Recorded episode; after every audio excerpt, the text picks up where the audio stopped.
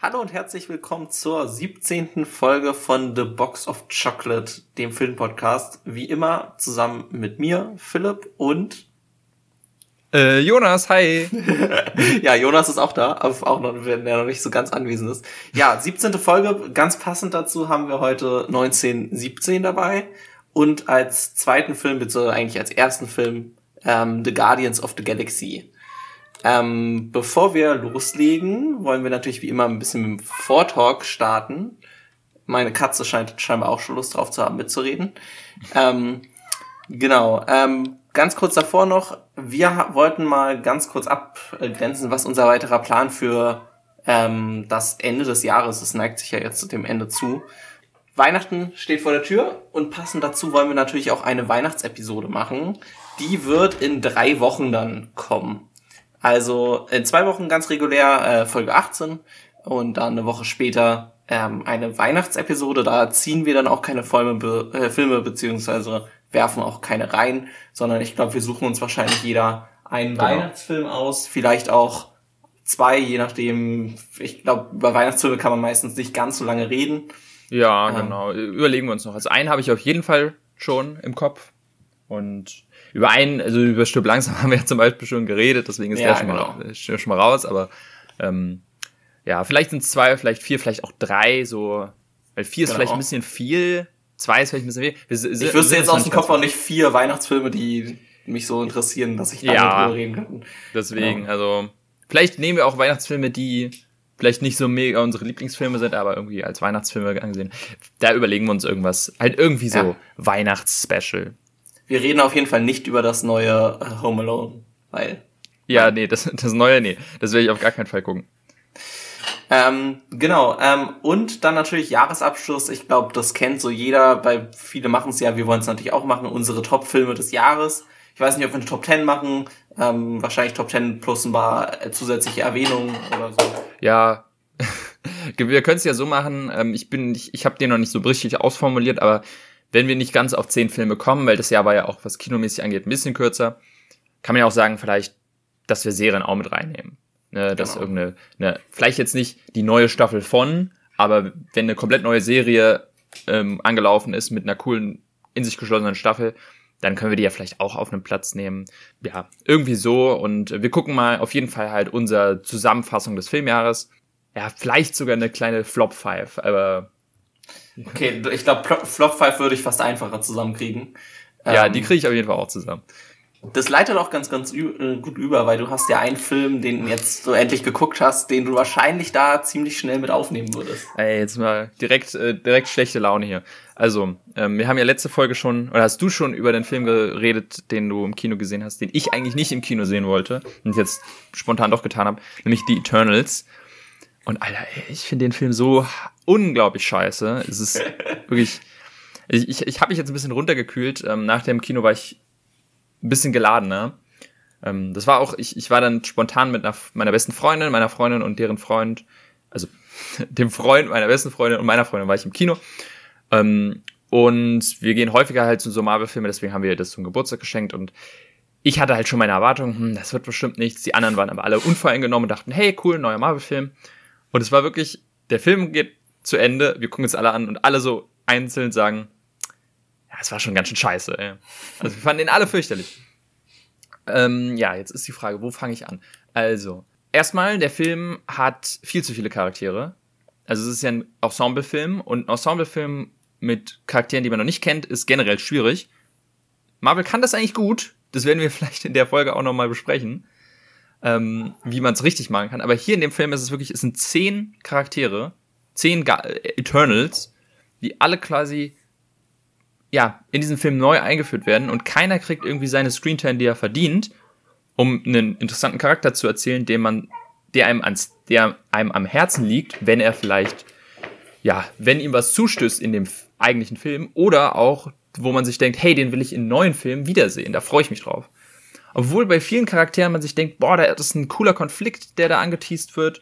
Ne, der zum Beispiel Sprite, die sich, äh, die ja als als Erwachsene ernst genommen werden will, obwohl sie als Kind äh, so wie ein Kind aussieht.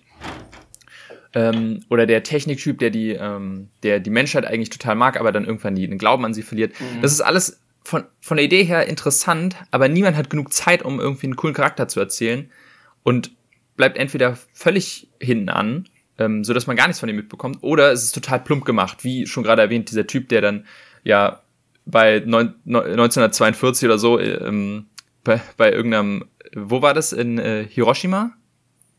Ja, genau, ja. ja. wo, er, wo er da sitzt und dann so, oh, die Menschheit. Ich wollte sie ja. doch lieben, aber wenn sie sich nur bekriegen, und dann denke ich mir so, boah, Leute, ey.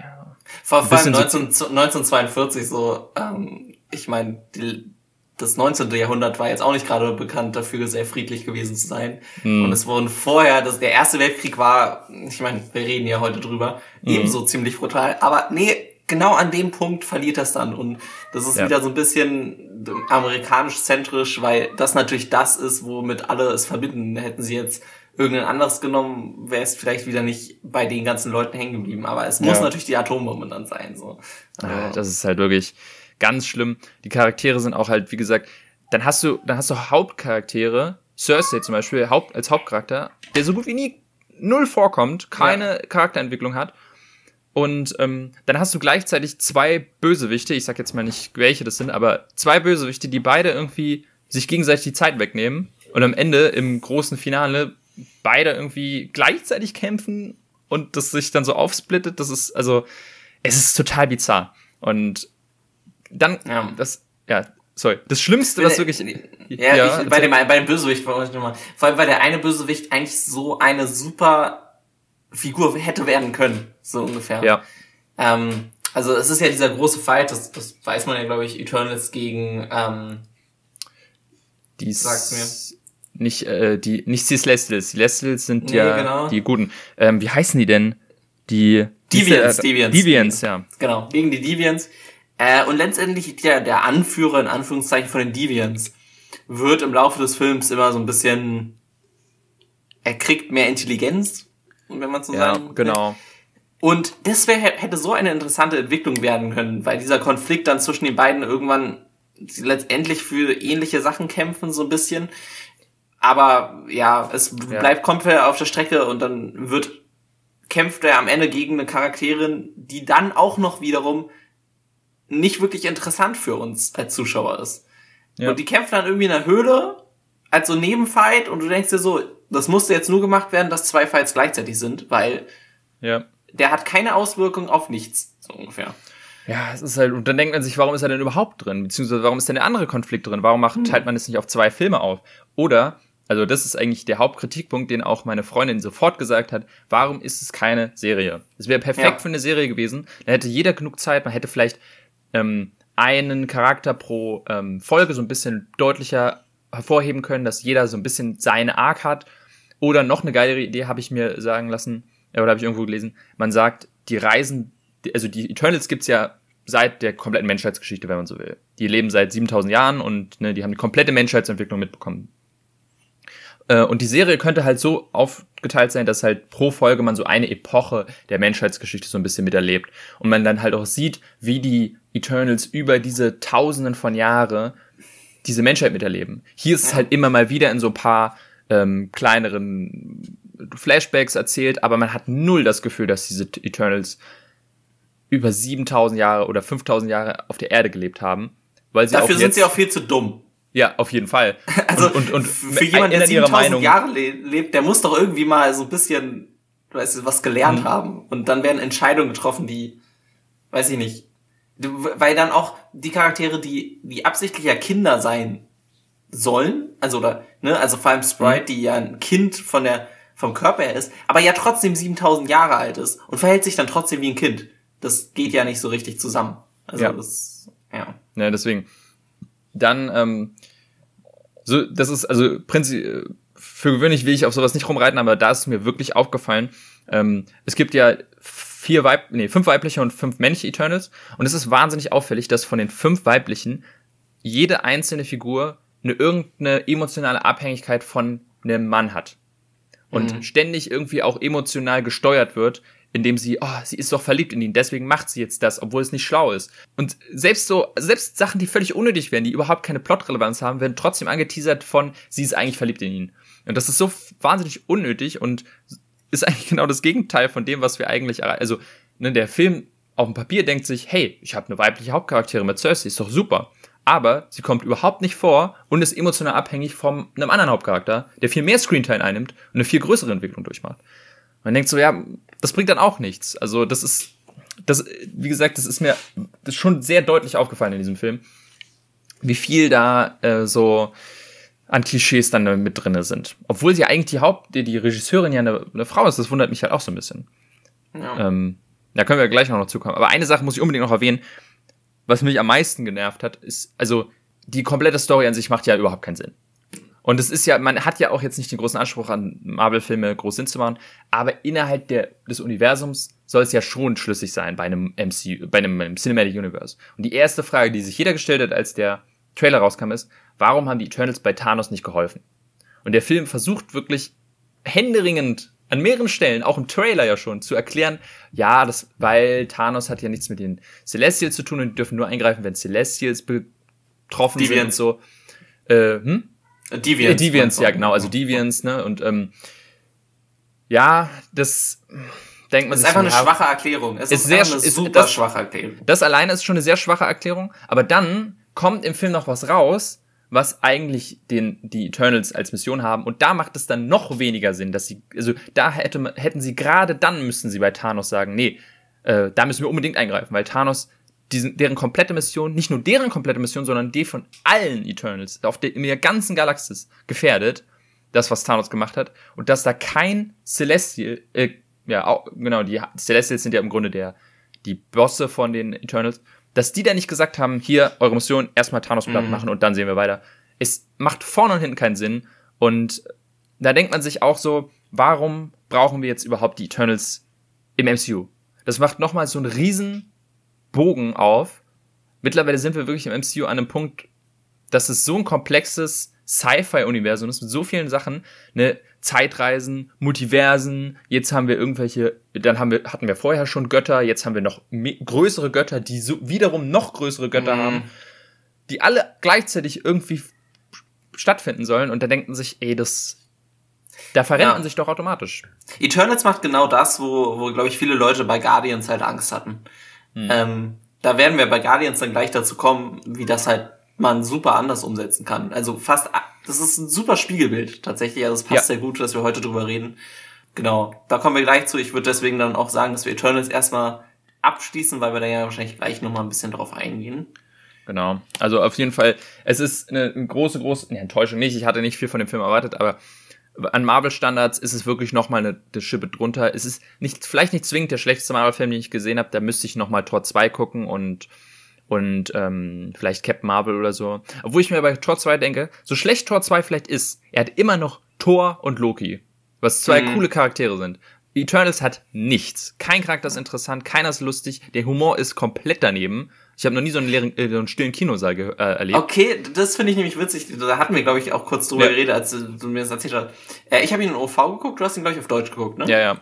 Genau, ich habe ihn in OV geguckt, erstes äh, Wochenende, als er rauskam, also auch volles Kino. Ähm, und bei uns haben tatsächlich viele oft laut gelacht. Ich auch. Also es zieht dann ja auch einen immer so ein bisschen mit. Ja, das ne? kann das viel sein, ja.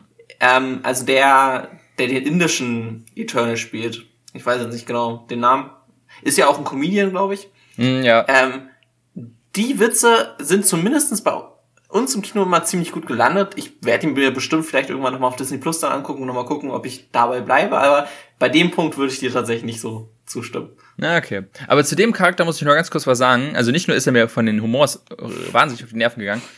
Ähm, ich fand es auch wahnsinnig bezeichnet, das habe ich nämlich im Film gar nicht mitbekommen. Aber im späteren Verlauf, äh, im, als ich mir Reviews angehört habe, habe ich das rausgefunden. Nämlich, der Charakter, kurz vorm finalen Kampf, vom Klimax, geht der weg. Sozusagen so dieses typische, ach, es hat doch keinen Sinn, ich gehe. Und man würde dann vermuten, er kommt dann wieder und hilft. Aber er kommt tatsächlich nicht wieder. Er geht und ist für den Rest des Films nicht mehr da. Für den kompletten Finale kommt er nicht mehr vor, obwohl er bis dahin mit einer der wichtigsten oder der wichtigsten, aber mit meister Screentime war. Und mir ist das nicht aufgefallen. So egal waren mir diese Charaktere und so viele waren es, dass man, dass nicht auffällt, dass einer der wichtigsten einfach nicht mehr da ist für den Rest des Films. Das ist so bezeichnend dafür, dass dieser Film einfach völlig überladen ist und einfach mal gesagt hätte, ey, maximal sechs Eternals vielleicht. Du kannst, das ist nämlich eine gute Idee, die ich gelesen habe. Du hättest ja das, die Eternals während dem Thanos-Snap erzählen können. So nach Motto, die Hälfte der Eternals ist gerade verschwunden durch den Snap. Ja. Und die zweite Hälfte kann man dann in Eternals 2 erzählen. Irgendwie so. Wäre vielleicht auch nicht optimal gewesen, aber wenigstens ein bisschen besser. So, das war's zu Eternals. Ein ja. Scheißfilm. Wir haben jetzt Marvel so schön runtergemacht. Ähm, ich habe mir aber noch Hawkeye die ersten zwei Folgen angeguckt, äh, die neue Marvel-Serie. Äh, ab seit Mittwoch auf Disney Plus ist die raus. Ähm, ja, die ersten zwei Folgen sagen noch nicht so viel aus. Mich wundert tatsächlich ein bisschen, es passiert sehr wenig. Ähm, was passiert, ist gut. Ist halt mal wieder ein bisschen nicht so überdimensional groß wie jetzt Eternals oder ja auch die anderen, auch ein bisschen auch nicht so groß wie die Loki-Serie oder so von von den Implikationen für den Rest der Story, sondern es ist eher wirklich ein sehr charaktermäßiger ähm, Serie, die halt auf Hawkeye und ähm, die von Haley Steinfeld gespielte, mir ist der Name gerade entfallen. Ja, ähm, ja. ja, also bisher sieht's ganz gut aus. Ich glaube, die Bewertung ist noch ziemlich gut. Auf IMDb steht die auf 8,2 oder so, also was ganz, ganz ordentlich ist auf jeden Fall. Ähm, ich bin mal gespannt, wie es weitergeht. Es soll ja nur sechs Folgen geben, deswegen finde ich so ein bisschen komisch, dass bisher noch nicht viel passiert ist, aber also da kann man auf jeden Fall dranbleiben. Sechs Folgen ist dann ja auch nicht so viel Zeit, mhm. die da drauf geht. Ja. Ja. Äh, was eine Serie angeht, wo ich jetzt auch zwei Folgen gesehen habe, äh, ist ähm, auf Netflix die Serie Arcane. Hm, die wird ja jetzt auch, die dürfte bei jedem auf der Starterseite mindestens einmal aufgetaucht sein. Das ist eine Animationsserie über, ja, oder aus dem League of Legends Universum was, glaube ich, viele schon mal direkt abschreckt, mich unter anderem auch, weil ich habe mit League of Legends null am Hut, kenne mich dann gar nicht aus, finde das Spiel nicht interessant, werde das auch niemals spielen, nicht mal wenn die Serie das Beste ist, was ich je gesehen habe. Ähm, aber ich dachte mir eigentlich auch schon, hey, der Animationsstil sieht cool aus und da muss ich doch eigentlich mindestens einmal reinschauen, das kann doch nicht sein. Und äh, habe ich jetzt auch getan und bin wahnsinnig begeistert. Es macht mir richtig Spaß, also ich habe erst zwei Folgen gesehen, aber es ist, allein der Animationsstil ist halt auf so einem, ähm, halt auf so einem Level wie äh, Spider-Man Into the Spider-Verse was natürlich halt ein absoluter Gewinn ist. Und so ein bisschen sieht es auch aus wie so, ja, so Konzeptzeichnungen, die man häufig von Videospielen sieht. Ne, wenn, ähm, wenn in irgendwelchen Artbooks oder so in Special Editions gibt's dann so Konzeptzeichnungen, ähm, die dann meistens so, so ein bisschen aquarellmäßig aussehen und ungefähr so sieht der komplette Serie aus. Und es hat einen sehr, sehr coolen Stil. Und storymäßig ist das auch ganz interessant. Das, wenn ich das richtig verstanden habe, ist es eine Origin-Story von einem relativ bekannten und populären League of Legends Charakter. Weiß ich jetzt nicht, ist mir ja auch egal. Aber von der Story an sich ist es halt bisher eine coole, nette Geschichte, die sehr spannend wirkt und die Welt ist auch super interessant. Ist halt so eine so eine Fantasy-Steampunk-Welt mit äh, so ein bisschen ähm, ein bisschen Magie, aber noch nicht ganz viel, hält mehr Technik und schon sehr interessant, wie das alles designt ist und eigentlich auch eine coole Einblick in halt so Fantasy-Welten, die einem verschlossen bleiben, wenn man halt mhm. für sich für ein bestimmtes Spiel nicht interessiert. Ja, schön ist vor allem, dass man endlich mal wieder eine gute Videospiel-Verfilmung oder ja, also Serie äh, kommt. Ich meine, jetzt ist ja gleichzeitig noch äh, Resident Evil, der neue Film rausgekommen, der soll ja absolut schrecklich sein. Ähm, ich werde ja. ihn mir auch nicht im Kino angucken, nee. vielleicht irgendwann mal, aber äh, Deswegen, also ich find's cool und es glaube ich auch vor allem für die Fans. Ich hätte, wenn jetzt mein Lieblingsspiel verfilmt werden würde, hätte ich immer, glaube ich, ziemlich viel Angst, dass mhm. es einfach komplett verhunzt wird. Also ich bin zum Beispiel großer Fan der Far Cry Serie. Da gab's ja tatsächlich mal einen Film. Von Uwe Boll, ne? Ja. Genau, muss man jetzt auch nicht so drüber reden. Oder auch Assassin's Creed haben, haben wir ja tatsächlich drin, ne? In der Box werden mhm. wir auch irgendwann nochmal drin, drüber reden. Äh, ich glaube, das ist schon immer, du hast deutlich höhere Chancen, dass es komplett verhauen wird, als dass was Gutes rauskommt. Das ist halt natürlich wirklich cool, wenn man irgendwie mal schöne, eine gute Version kriegt. Ja, definitiv. Und ich glaube, hier ist der Vorteil einfach, dass Riot Games das selbst produziert, äh, die ja auch die Videospiele machen oder jedenfalls das einen Auftrag geben und darüber schauen.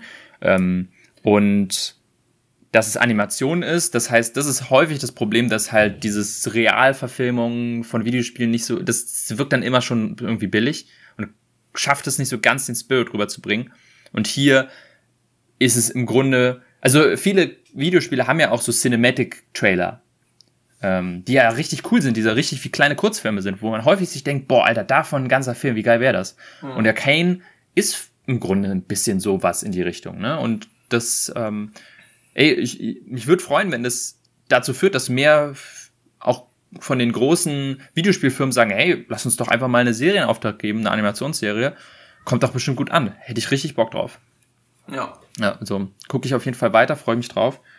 Ansonsten ähm, hattest du noch was? Ach so, ja genau, was die Zukunft von von Kinos angeht, wolltest genau. du vielleicht Ja, wir waren jetzt natürlich die letzten Wochen, Monate viel im Kino, aber auch bei uns ist natürlich jetzt angekommen, ne, Corona, die Zahlen gehen wieder hoch.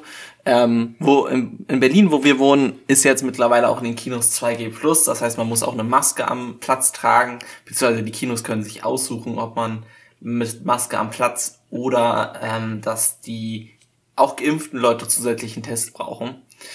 Ähm, die ersten Filmverschiebungen gab es auch schon. Es waren jetzt noch keine großen Titel, unter anderem Sing 2 war dabei. Es wird jetzt aber schon gemunkelt, dass zum Beispiel so deutsche Filme wie Wunderschön oder so auch ins nächste Jahr geschoben werden. Ähm, und ja, natürlich schwebt überall die Angst äh, vom Lockdown bei jedem rum. Und auch persönlich muss ich sagen, wenn ich jetzt nicht mal am Sitzplatz meine Maske abnehmen kann im Kino, dann verliere ich auch so ein bisschen Lust drauf, muss ich ehrlich sagen.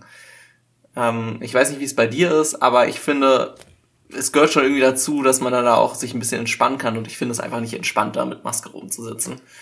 Nee, das ist bei mir auch, also wenn ich mich entscheiden könnte, würde ich auf jeden Fall mich lieber immer testen lassen. Das ist zwar ein bisschen nervig, aber ich habe theoretisch bei mir um die Ecke eh ein Testzentrum, das heißt, ich komme da schnell hin, dauert halt 15 Minuten oder 20 Minuten insgesamt.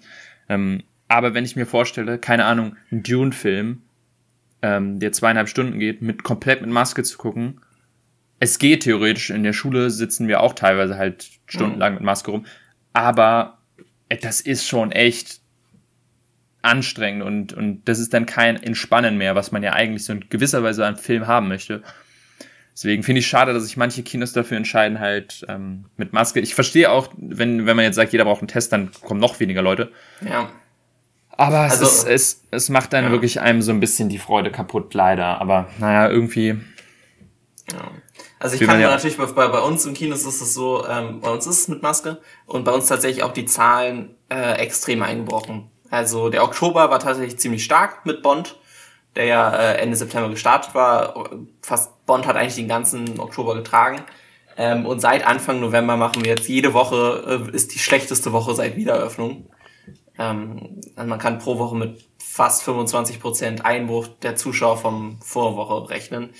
Er liegt natürlich auch so ein bisschen daran, dass die Filme nicht so richtig ziehen, aber selbst ein Ghostbusters oder so, der ja eigentlich gut erwartet war und äh, auch gute, äh, gute Bewertung bekommen hat, ähm, zieht scheinbar nicht die Leute ins Kino. Auch wir haben ihn ja noch nicht geguckt, ne? Also mhm. sind da auch so ein bisschen dabei.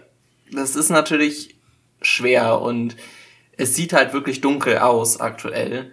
Wir hoffen natürlich groß darauf, dass solche Filme wie Spider-Man noch in Deutschland starten dürfen, ähm, weil ich nicht annehme, dass sie ihn verschieben werden. Vielleicht würden sie dann den deutschen Start verschieben, aber dann wäre natürlich wieder das Problem, wenn er dann in Amerika regulär im Dezember rauskommt, dann äh, ist die Frage, ob Leute im Februar dann nochmal in Deutschland ins Kino gehen, so ungefähr.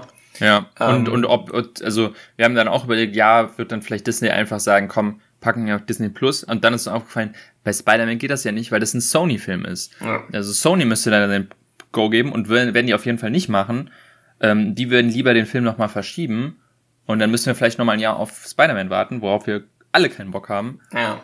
Ähm, das ist echt, ähm, alles echt scheiße.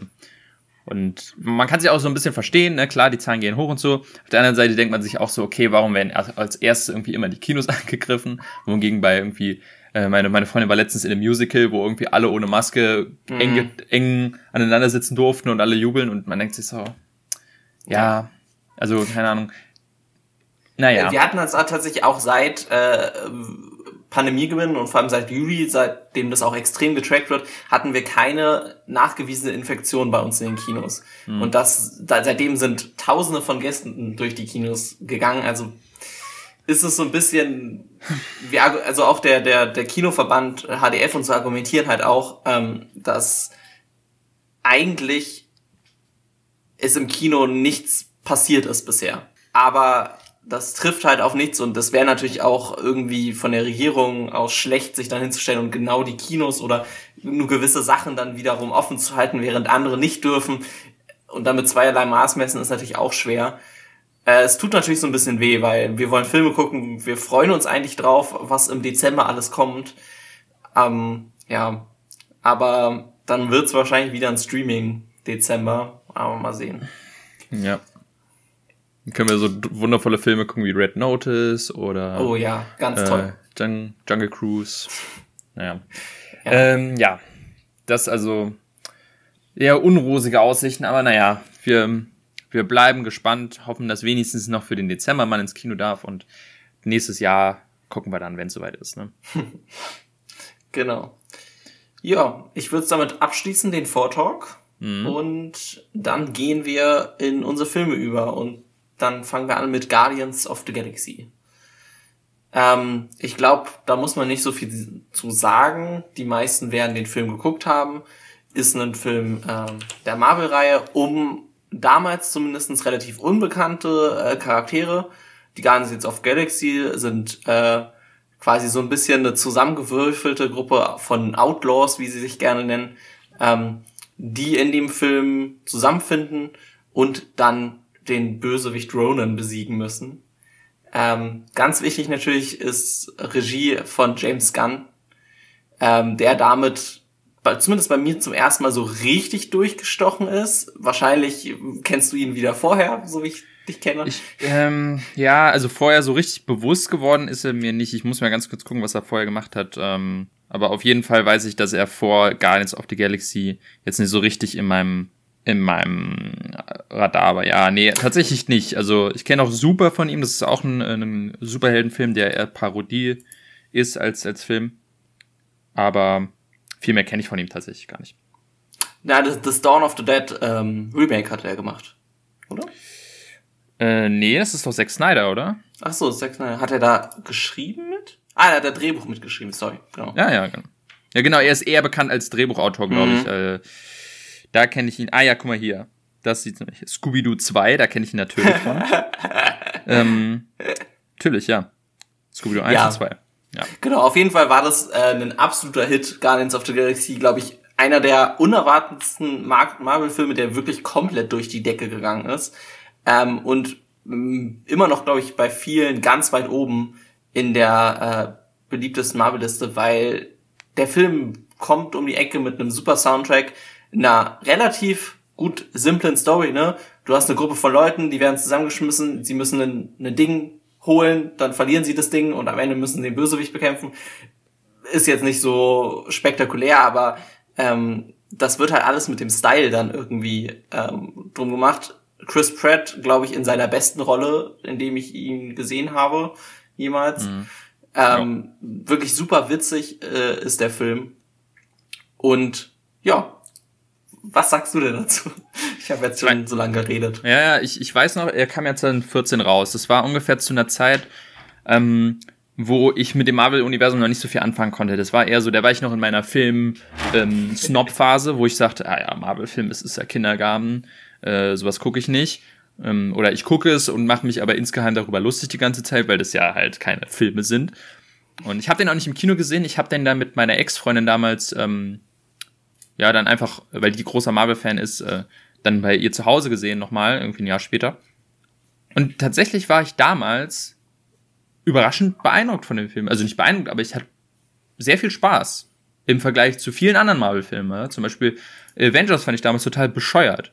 Oder Iron Man oder was weiß ich. Fand ich alles nicht so cool. Aber Guardians hat mir irgendwie, keine Ahnung, hat mich abgeholt und dachte mir, ey, keine Ahnung, hat mir richtig Spaß gemacht. Und jetzt im Nachhinein wenn man sich überlegt, was Guardians alles eigentlich gemacht hat, wie viel Risiken das eingegangen ist und wie viele Sachen äh, es geschafft hat, so wirklich völlig lapidar einfach mal so richtig gut hinzubekommen, wo viele andere Filme heute scheitern, ähm, ist es echt wahnsinnig beeindruckend und und das auch und gerade was James Gunn angeht, ähm, sieht man das ganz, ganz toll. Einer der Marvel-Filme mit der meisten Persönlichkeit, was ja eigentlich immer der erste Kritikpunkt ist an Marvel-Filmen dass man das Ding hat, das ist halt so Stangenware, das ist halt so, ähm, so nach äh, Schema F abgefilmt, so eine Ma Formel, die abgefahren wird.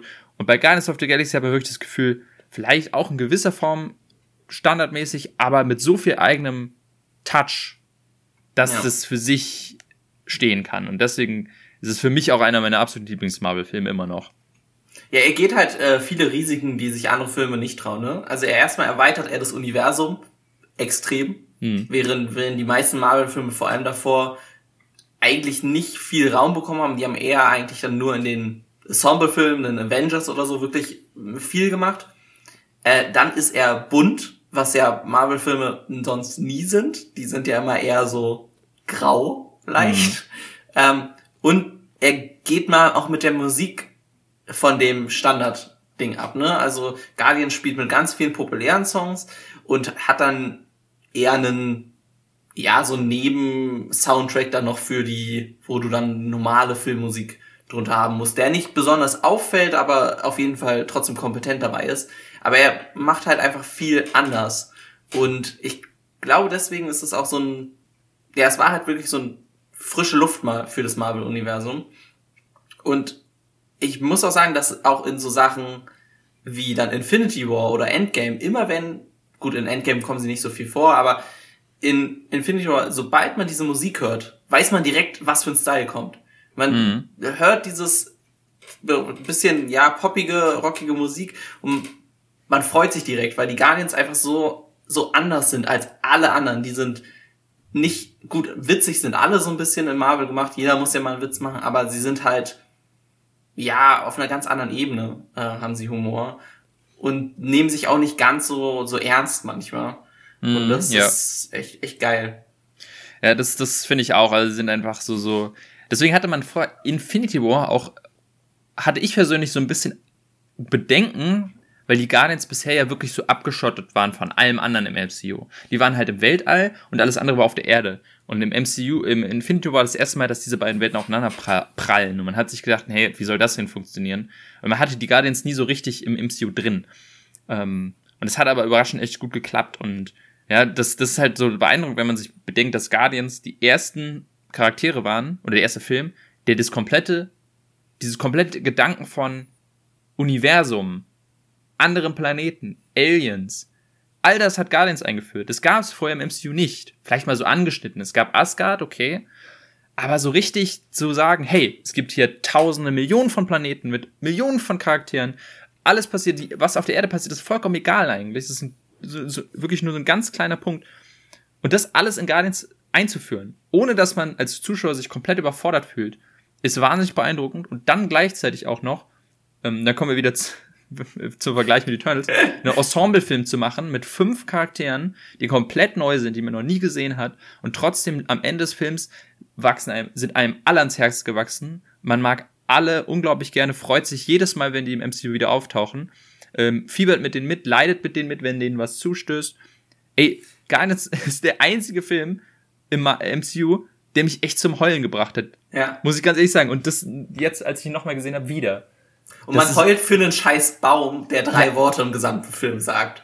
Ja. Ne? Also, ich nehme an, dass du die Szene meinst. Ja, ja, definitiv. Aber das ist schon krass. Also jeder Charakter ist ähm, so nah dran. Ich finde, Gamora ist wahrscheinlich noch die schwächste ja. tatsächlich im, im Ensemble. Hat so ein bisschen Und, was von, ja, die Frau, die auch dabei sein muss. Das ist natürlich, ja. ist leider häufig so. Es geht noch, es hält sich noch an Grenzen. Sie ist immer noch ein bisschen eigener Charakter, aber von den vier, fünf auf jeden Fall die schwächste. Ja, und dann, dann würde ich wahrscheinlich Drax einordnen, aber wer auf jeden Fall am besten funktioniert, sind, finde ich, Rocket und Groot halt zusammen. Mhm. Also, dass ein, ja, ein Raccoon und ein Baum quasi die besten Charaktere eines Films sind, das ist schon krass irgendwie. Also, ähm, ja, das, ja. ich bin wirklich auch Guardians 2, wie bist du da? Wie stehst du dazu? Hm, den habe ich nicht mehr so, ähm, also den mochte ich ganz gerne, aber ähm, ich habe den nicht mehr so gut in Erinnerung, weil ich den mhm. einmal gesehen habe, fand ich ihn okay, aber nicht auf einem Level wie Guardians 1. Ähm, also Guardians 1 ist da irgendwie ein bisschen runder. Weiß, ja, also ich, ich finde halt, also dieser, dieser, ähm, dieser Gruppen, diese Gruppendynamik von, hey, wir finden zusammen und, ähm, und wachsen uns gegenseitig ans Herz, der kommt im Film echt gut rüber. Wo in vielen anderen Filmen man das Gefühl hat, es ist so zweckmäßig, es macht überhaupt keinen Sinn, dass sie miteinander irgendwas machen. Es gibt eine schöne Szene, ganz, oder so kurz vorm dritten Akt des Films, wo quasi Star-Lord allen quasi sagt, hey, wir haben alle irgendwie nicht unseren Platz in dieser Welt, wir sind alle irgendwie gleich und dadurch ähm, wachsen wir zusammen oder so. Und dann stehen alle auf und sagen, ich bin, ich mach mit. Und das ist ein wahnsinnig schöner Moment, der diesen ganzen Charakteren so richtig Menschlichkeit bringt und der in vielen anderen Ensemble-Filmen total fehlt. Ein bestes Beispiel ist für mich der erste Suicide Squad, mhm. ähm, wo viele den Vergleich mit Guardians gesehen haben, wo, ähm, wo man sagt, hey, da versucht DC dasselbe wie Guardians zu machen, nämlich wir nehmen einen Haufen von, von Outlaws, die irgendwie zusammengewürfelt sind, alle neue Charaktere und die müssen irgendwie zusammenarbeiten. Aber das wirkte halt so zweckmäßig, die Charaktere sind einem überhaupt nicht ans Herz gewachsen und ähm, man hatte nicht das Gefühl, die mögen sich überhaupt oder es gibt einen Grund, warum die zusammenarbeiten und das hat Guardians einfach besser geschafft und ja. Ist, wo, wo, ja. Wobei ich auch sagen muss, genau vor dieser Szene, wo sie dann halt alle aufstehen, nimmt James Gunn ja auch ein extremes Klischee quasi raus, indem sie nicht ihre traurige Backstory sich gegenseitig mhm. erzählen, sondern sie machen sich übereinander witzig, quasi. Mhm. Ne, so ein bisschen. Und das macht sie viel menschlicher, in Anführungszeichen, auch ja. wenn sie nicht menschlich sind. Ne? Aber, ne, also deswegen glaubt man denen dann auch viel mehr, dass sie halt danach dann sagen würden, hey, ich würde für meine Freunde sterben, so ungefähr. Das finde ich, dieser Kontrast, weil du denen so viel äh, Persönlichkeit gibst, die oft in anderen Sachen fehlt und nur dann glaubst du auch denen diesen Schritt zu machen. Hm. Ja, total. Also und das ist tatsächlich auch was, wo sich manche Marvel-Filme sogar was abschneiden können. Hm. Eternals in erster Linie. Aber ja. ja, keine Ahnung, also dieses, ähm, ja, viele Marvel, ja, also Marvel ist da mittlerweile eigentlich ganz gut drin, aber bei vielen Charakteren hat man trotzdem das Gefühl, die sind so ein bisschen blass geblieben. Und ja, James Gunn beweist da eben, was für ein guter Drehbuchautor er vor allem ist äh, und was für gute Charaktere er schreiben kann. Haupt, vor allem der Hauptcharakter, Peter Quill, ey, ich mag ihn so gerne, obwohl er eigentlich nur ein weiterer, ja, funny Sprücheklopfer ist, den es halt wirklich schon häufig in, im, im, MCU gibt und auch nachdem. Also ein Ant-Man ist da im Grunde eine ähnliche Figur oder ähm, ein Iron Man ist ja auch eigentlich Iron Man, so ein genau. bisschen, ne? Er ist, er ist ein Iron Man in Space. Genau.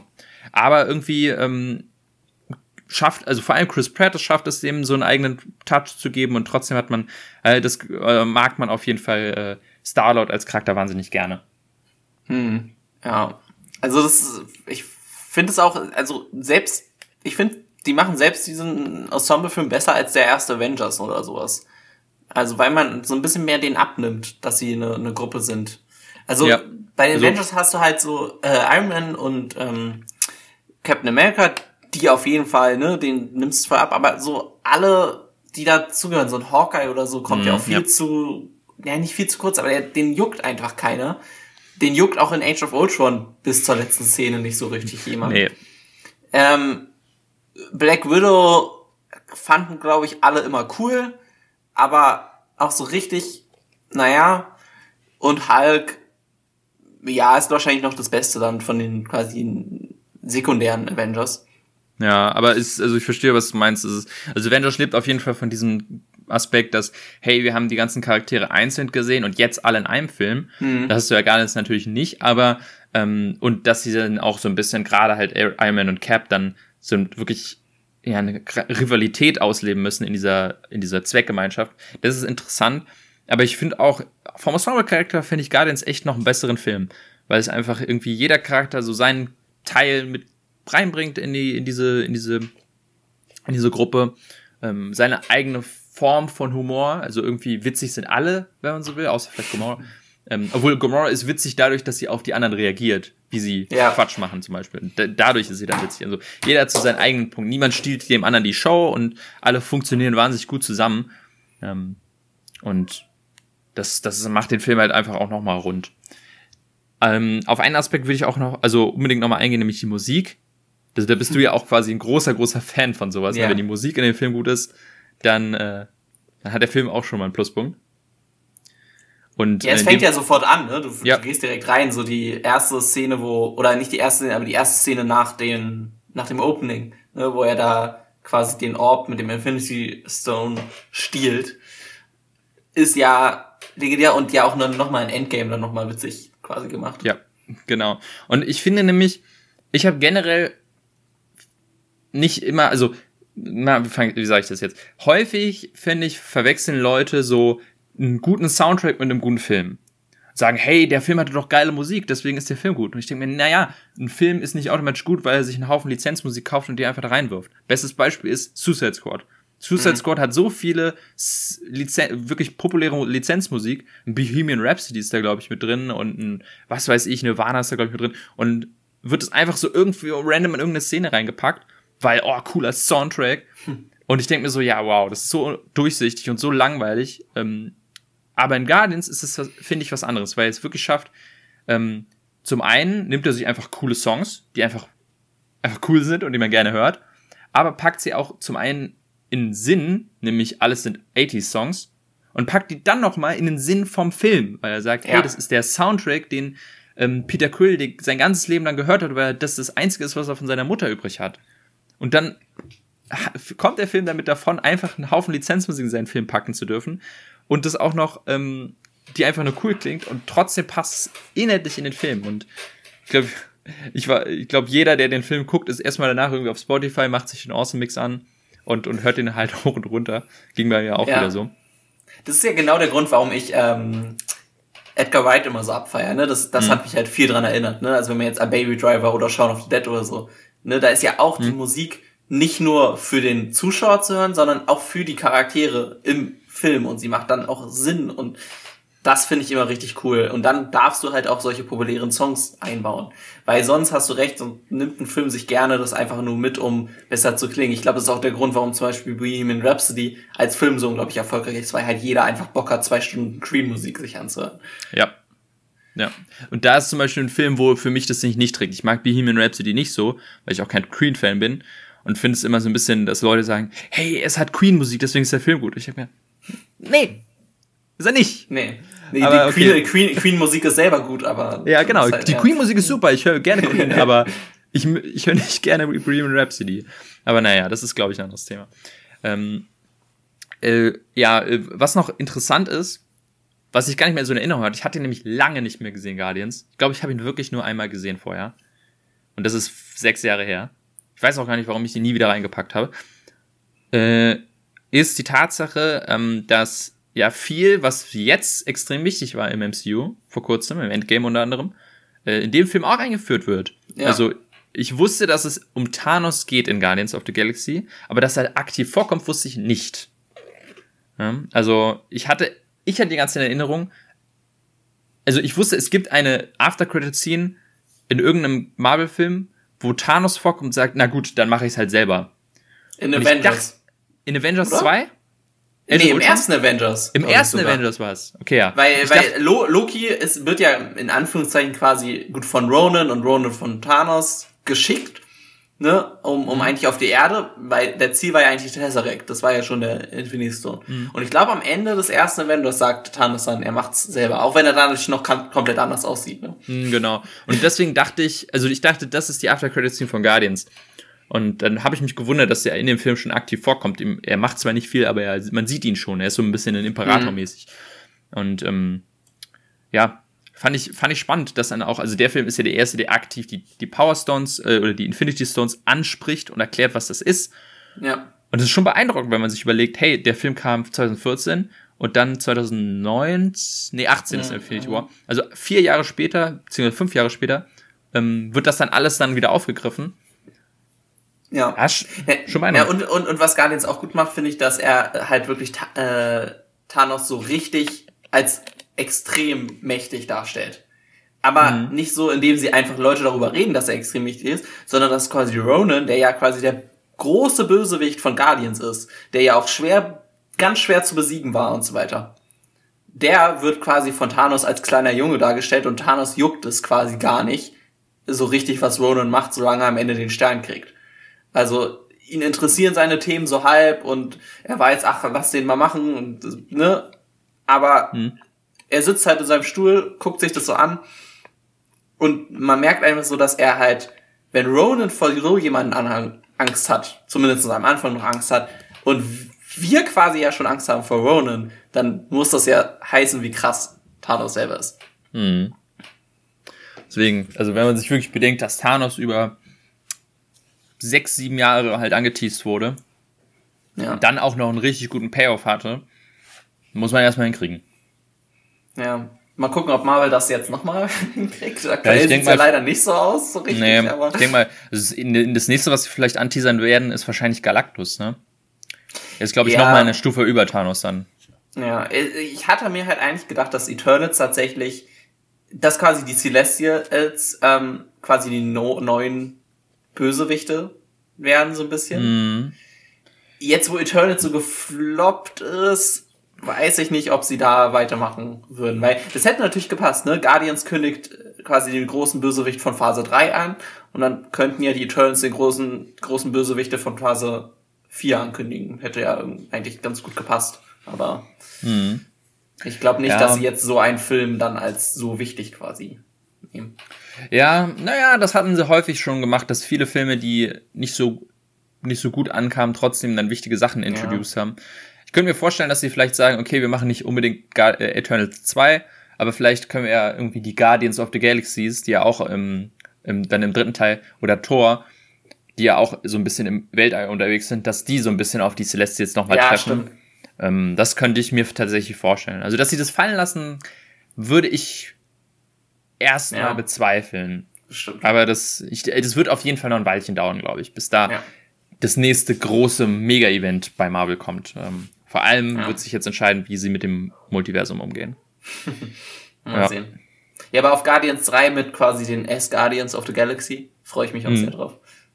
Also ja, da freue ich mich auch drauf. Vor allem wieder mit James Gunn. Das war ja tatsächlich auch eine, eine mm. kleine, gab es ja den, den kleine Drama, dass James Gunn gefeuert wurde wegen alten Tweets, ähm, dann zu DC gegangen ist, um erstmal Suicide Squad richtig zu machen und dann jetzt wieder zurückgeholt wurde, um Guardians 3 zu machen, wo man auch sich denkt, ja, weil Guardians ist einfach sein, sein Baby. Das hätte, glaube ich, niemand anders Nein machen können. Edgar Wright hätte es machen können, aber Edgar Wright. Ähm, mm, das, äh, dem trauere ich ja immer noch nach. Edgar Wright sollte ja den ersten Ant-Man eigentlich mm, ursprünglich ja. mal machen. Das wäre. Oh, was das, das hätte so sein können, ey. Weil genau Ant-Man ja auch so ein Charakter ist, der super für einen Edgar Wright-Film machen würde. So ein bisschen clumsy, so ein bisschen, aber gleichzeitig witzig und. Ja. Oh. Und ja, und das, deswegen hat, glaube ich, Guardians auf jeden Fall viel gebracht für ähm, zukünftige Regisseure, bei Edgar Wright hat es leider nicht geklappt, ähm, aber ich glaube, so ein Tor 3 zum Beispiel hätte ja. nicht hätte nicht stattfinden können, wenn nicht vorher Guardians ein Erfolg gewesen wäre. Auf jeden wenn nicht Fall. James Gunn gesagt hätte, hey, ich mache hier meinen eigenen Film und der funktioniert super, deswegen könnt ihr auch in der Zukunft mal euren Regisseuren ein bisschen mehr zutrauen und ähm, und einfach mal ein bisschen frei laufen lassen. Ich habe das Gefühl zum Beispiel jetzt bei Internals nochmal, Chloe Zhao, die ja eine gute Sch äh, Regisseurin ist, es hat vielleicht auch was damit zu tun, dass sie nie einen Blockbuster gemacht hat und vielleicht das einfach nicht ihr Kino ist. Mhm. Weil in Nomadland ist ja auch kein wirklich narrativer Film und so. Aber ich habe auch das Gefühl, dass sie nicht viel zu, nicht viel, ja, mitreden konnte, was das Drehbuch zum Beispiel angeht. Und dass viel da hier vorgegeben wurde und also, weil es wirkt einfach so wahnsinnig amateurhaft ja. teilweise, dass ich mir nicht vorstellen kann, dass das von ihr irgendwie inszeniert wurde. Ähm, und deswegen, ja, das sind auch mal wieder so Beispiele, wo man sich denkt, ey, MCU, schnappt euch ein paar wirklich tolle Regisseure und lasst sie einfach mal ein bisschen experimentieren. Und ja. passt irgendwie, man kann ja ein bisschen darauf aufpassen, dass das MCU nicht komplett dann durch zerstört wird, wenn man das macht. Aber so ein bisschen frei laufen lassen schadet nicht. Und wenn es nicht gut läuft, wenn es ein bisschen durcheinander ist, dann, dann, dann lasst man das einfach und vergisst es für das Rest des MCUs. Muss man ja nicht mehr, ne? Mentor 3 hat auch, wenn man so will, nicht großen Einfluss gehabt auf, na wohl, Asgard wird zerstört. Ja. Nevermind. Aber, ja. Ja, aber man kann ja trotzdem so die großen Events kann man ja trotzdem den Leuten abstecken. Ähm, mhm. Ähm, dann kannst du ja trotzdem noch viel machen. Also, nur weil am Ende Asgard zerstört werden muss, heißt das ja nicht, dass der Weg dahin irgendwie mhm. gelegt sein muss. Das kannst du ja trotzdem hinkriegen. Ja. Uh, auf jeden Fall äh, Guardians of the Galaxy ein fantastischer Marvel-Film immer noch. Er ist auf jeden Fall bei mir in den Top 3. Hm, also ich sag mal so, meine Top 3 Marvels sind Endgame. Ich glaube, dann kommt Guardians und dann entweder Civil War oder Infinity War. Ich bin mir nicht ganz sicher. Eins von den beiden. Das okay. sind so meine Top-Filme.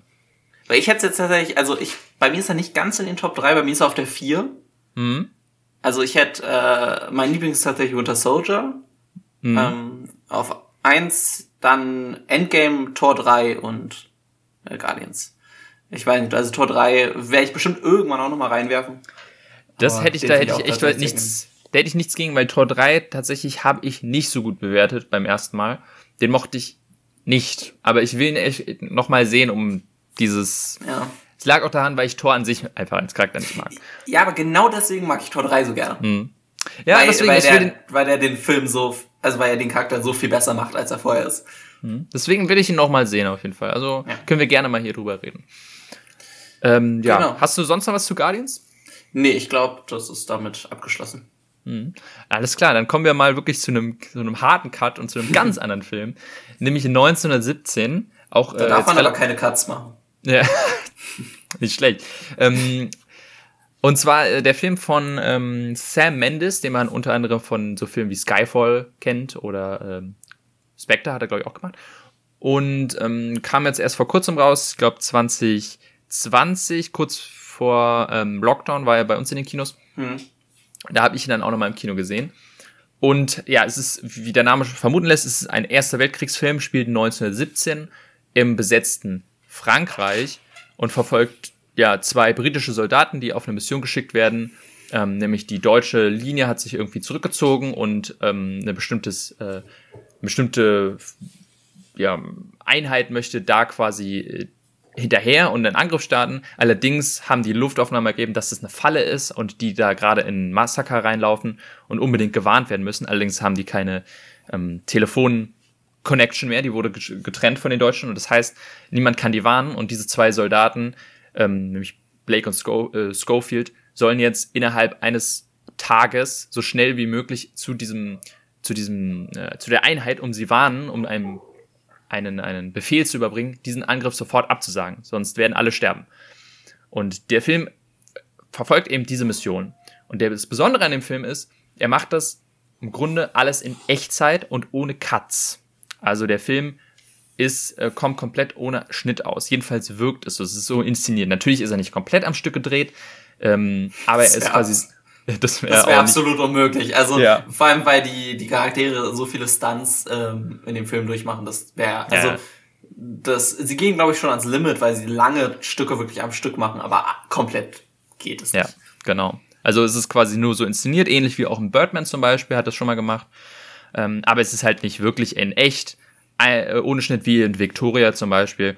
Ähm, und ja, das ist ungefähr der, der Film. Jetzt erstmal deine Frage. Ich weiß, du hast ihn gerade erst gesehen, Ja. vor kurzem erst, bist du fertig geworden. Und hast ihn vorher nicht gesehen. Was war denn so dein erster Eindruck?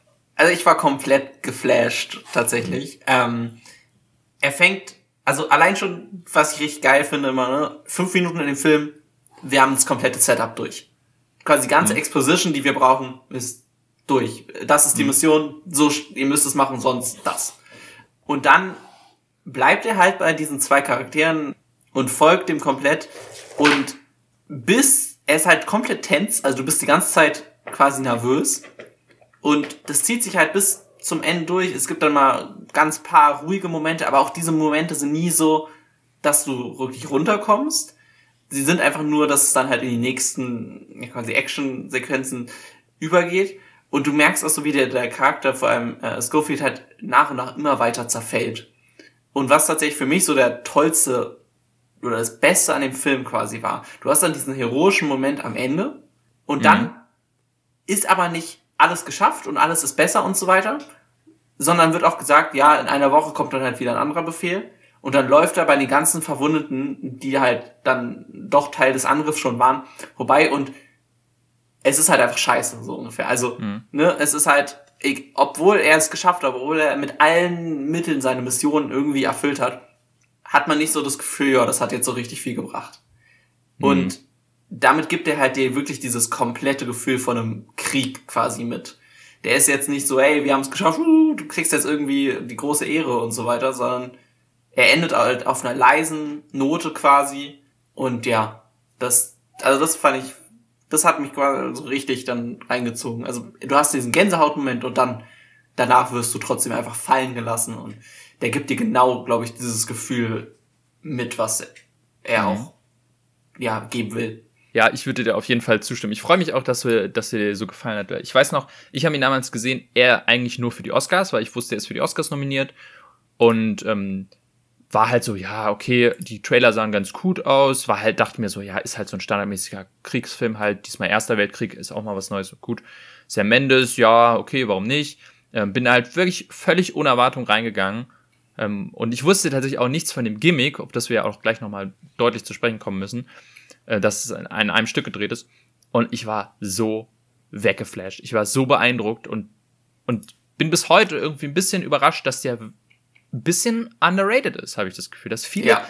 wenig über diesen Film sprechen oder ihn abhandeln als, ja, ist halt wieder ein Kriegsfilm, ne? Und ich denke mir, nee, ist es meiner Meinung nach überhaupt nicht. Es ist ein wahnsinnig beeindruckender und einzigartiger Film, ähm, der, finde ich, was Kriegsfilm angeht, wirklich Sachen schafft, die selten, selten kommen. Und zwar, wie du schon meintest, ähm, diese kompletten, ja, diese komplette Sinnlosigkeit dieses Ganzen, dass wirklich keine Heldengeschichte erzählt wird, sondern nur erzählt wird, wie eine ein, eine Katastrophe gerade noch mal gut geht, aber man sagt, ja, okay, und nächsten Tag ist dann genau das gleiche wieder oder was. Und, ähm, und so geht's dann, also man, es ist, nichts ist toll an diesem, äh, daran, in dieser Situation zu sein. Und das schafft der Film wahnsinnig toll zu äh, einem rüberzubringen.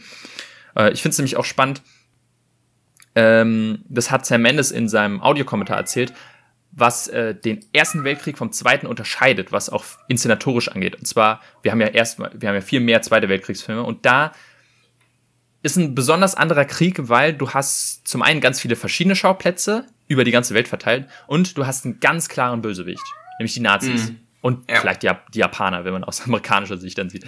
ähm, na gut, sie waren, also die Japaner haben ja auch wirklich ja, genau. viel, ne? Also es ist ja, auch schon, schon genau, richtig, das kann, genau. Und da kann sich jeder darauf einigen, okay, die Bösen sind ganz gleich Deutschen, müssen wir nicht drüber reden. Ähm, und deswegen kann man die Motivation mehr verstehen, zum, entweder von deutschen Soldaten zu sagen, okay, wir wurden, sie wurden Gehirn gewaschen und sind für ihr Land in den Krieg gezogen, weil sie gedacht haben, ne, das äh, Reich wird vergrößert und so. Und die anderen sind alle in den Krieg gezogen, weil sie ihr Land verteidigen wollten, weil sie gegen diese Macht ankämpfen wollten. Aber im Ersten Weltkrieg, der ist nur passiert, weil das politische System damals so durcheinander war, dass ein ja, ein Mord an irgendeinem österreichischen Prinzen oder so, so eine Kettenreaktion auslöst, dass jedes Land dann sagt, ah, okay, per Vertrag müssen wir jetzt auch in den Krieg ziehen. Mhm. Was dafür sorgt, dass ganz viele Menschen, oder Männer vor allem, äh, im Krieg sind, obwohl sie gar nicht wissen, wofür eigentlich. Und eigentlich ja. denken, ja, warum sind wir überhaupt hier? Und ähm, ich finde es auch toll, dass dieser Film gar nicht darauf eingeht, was der Krieg, also gar nicht so unbedingt auf alles andere um, äh, im Krieg eingeht, sondern eigentlich nur eine Geschichte von zwei Männern erzählt, die im Krieg sind und ja. die da einfach eine Mission haben. Und weil das ist auch das Einzige, was für die gerade wichtig ist, nämlich ihr Leben. Es geht für sie um Leben und Tod und alles andere drumherum, äh, was Krieg angeht, warum und wieso, ist erstmal scheißegal. Und das schaffen wenig Filme, meiner Meinung nach, das rüberzubringen. Ja, wir kriegen nicht einfach einen großen Zoom-out von irgendwelchen Linien, die sich verschieben auf der Karte oder so, sondern mhm. wir sind an irgendeinem Ort in Frankreich, so richtig genau wird es auch nie gesagt, wo wir sind. Genau. Es wird eine Stadt erwähnt, ich weiß jetzt nicht, ob die real ist oder so. Ich glaube aber, ja, aber. Äh, genau. Aber wir sind halt da und man hat auch keine Ahnung so richtig wo. Und es gibt diese eine Szene, wo er später in irgendeinem Truck sitzt, wo, genau, mhm. ne? Oder wo ja. sie im Truck sitzen. Ähm, wo dann einer sagt, warum lassen wir denn nicht einfach denen das Land geben? So, weil da kämpfen mhm. Briten gegen Deutsche in Frankreich. Und ja. da merkst du so, die Briten haben auch keine Ahnung, warum sie jetzt hier sind so richtig. Und ja, ne, da habe ich so ein bisschen verstanden, wenn ich da einen, die sehen alle aus, als wären sie gerade 20 so ungefähr, mhm. ähm, wäre ich auch so, warum geben wir denn denen nicht einfach, wenn sie es so unbedingt brauchen? Ich meine, uns greifen sie ja eigentlich nicht an. So, ne? Also das war so wirklich diese Realisation, ja, es ging nicht. Ich weiß nicht, ob du in der Schule im Westen nichts Neues gelesen hast. Nee. Ähm, das ist auch ein Buch über den Ersten Weltkrieg, äh, aus der Sicht der Deutschen tatsächlich witzigerweise habe ich das Buch sowohl in, in Deutschland in der Schule gelesen, als auch dann, als ich in Amerika im Auslandsjahr war. Mhm. Ähm, und also quasi da dann auf Englisch. Und das hat mich tatsächlich sehr an 1917 erinnert. Also es ist sehr ähnlich. Ich weiß nicht, verfilmt ist es glaube ich nicht. Ähm, aber es ist sehr ähnlich, dieses, auch diese komplette Sinnlosigkeit. Und da hat man auch in meiner amerikanischen Klasse gemerkt, die natürlich immer dieses Feindbild der Deutschen hatten, dass die das einmal ein rein, rein quasi rangezogen hat an die Leute. Und jetzt in, in 1917 werden ja auch die Deutschen nicht als böse oder so dargestellt. Sie sind natürlich mhm. die Gegner, ja. aber sie werden jetzt nicht als irgendwie ne, verteufelt oder so. Und ja, das finde ich ja. wirklich super gut. Also das ist quasi ein bisschen eine andere Seite, als wir hatten ja gerade in Glorious Bastards beredet. Da ist es natürlich genau andersrum.